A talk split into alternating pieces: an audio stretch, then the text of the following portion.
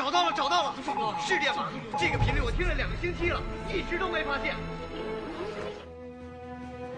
在抗日战争中，有一群人被称为风雨者，他们都身怀绝技，在极其险恶的环境里与日军战斗在隐秘战线。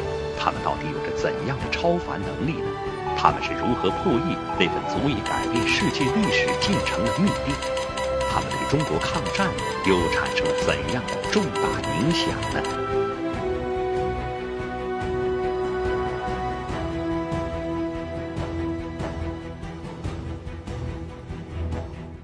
百团大战后，日军加强了对八路军的情报工作。为搞清八路军核心机关及重大战役前的兵力部署，专门制定了 C 号作战计划。电子技术遥遥领先的日军使尽浑身解数，总也破译不了八路军的密电，而八路军却连连破获日军部署兵力的密电，这是怎么回事呢？八路军在与日军通讯情报站过招时，创造了一个独门秘籍。他们派出讲温州话的温州籍战士担任通讯兵，重要作战计划使用温州方言进行电话或步话联络。日军截获后无法听懂方言而一头雾水。八路军的土方法在游击战中派上了大用场。当时正面战场上，主力部队对于通讯情报工作更是高度重视。一九四三年，有位美国武官说，有这样一个组织，并未列在中国政府机构的名单上，然而它却是中国最强大、最重要的组织之一。这到底是个什么样的组织呢？这就是国民政府军事委员会调查统计局，简称军统。一九三八年三月二十九日，改组后的军统首任局长由陈立夫兼任，戴笠任副局长。这支特别部队曾达到十万人，一度成为世界上规模最大、效率最高、电讯破译技术最先进的情报机关。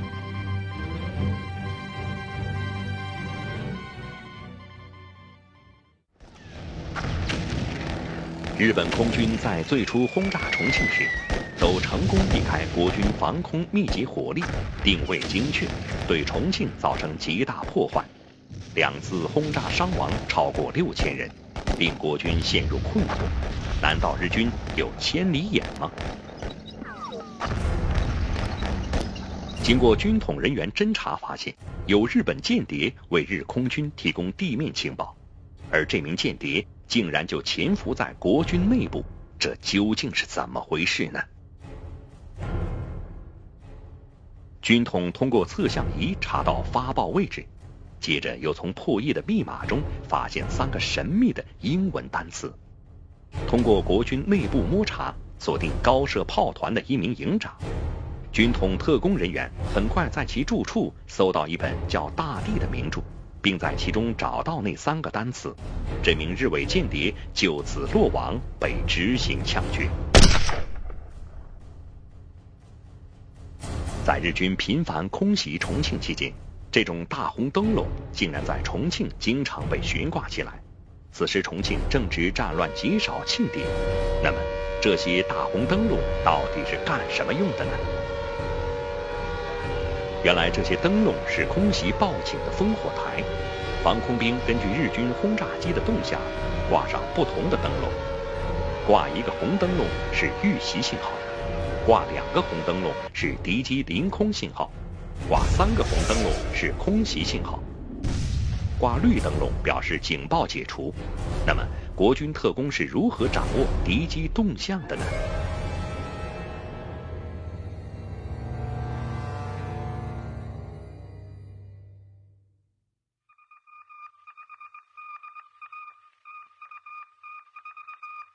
国军当时还没有雷达，如何能提前得知日军轰炸机来袭的距离、架次和准确时间呢？这项看起来比登天还难的事情，戴笠和他手下的军统特工们竟然做到了。戴笠派出特工人员，在日军机场附近租用住房，乔装打扮，观察轰炸机起落方向、架次和起降时间，有时潜入机场，近距离侦察装弹量。获知情报后，立即向重庆发报，防空部队依次挂出灯笼。为加强抗战期间日军密电的破译工作，军统专门设立了密电检疫所。宋子文的仪表兄弟，哈佛哲学博士温玉庆负责这项工作。他很快有一个重大发现，这个发现会是什么呢？他通过研译日本外务省数十份电报，发现了一个秘密。这些电报要求各地驻军收听东京电台天气预报，实际上是传达日本与美英苏关系的暗语。比如“东风有雨”意为日美关系危险，“北风阴天”指日苏关系危险。这个发现为中国及时准确判断日本与其他国家关系的变化提供了依据。他还发现，旧金山代表中国问题，婚事指日美谈判，出卖矿山指谈判做出让步，本港阴雨指撤侨遇到困难。这些绝密电文的破译，为中国处理抗战中复杂的国际事务赢得宝贵先机。抗战时期，日本政府曾谋划与美国结盟，准备派人赴华盛顿谈判。军统成功破译了这一重要外交密电，立即报告蒋介石采取应对之策。因此，中国政府抢先向罗斯福打了预防针，要求美国向日本宣战，使日本结盟企图无疾而终。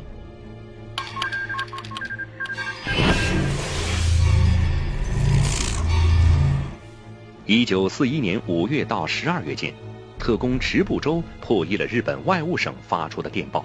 判断日军将对珍珠港有所军事行动，他立即报告上司，预警美军。可惜美方没当回事。几天后，日军偷袭珍珠港事件震惊了世界。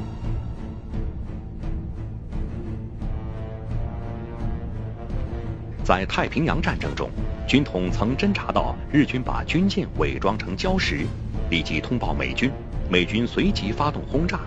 日舰瞬间淹没在烈火浓烟之中。日本投降后，军统谍报系统并未放马南山。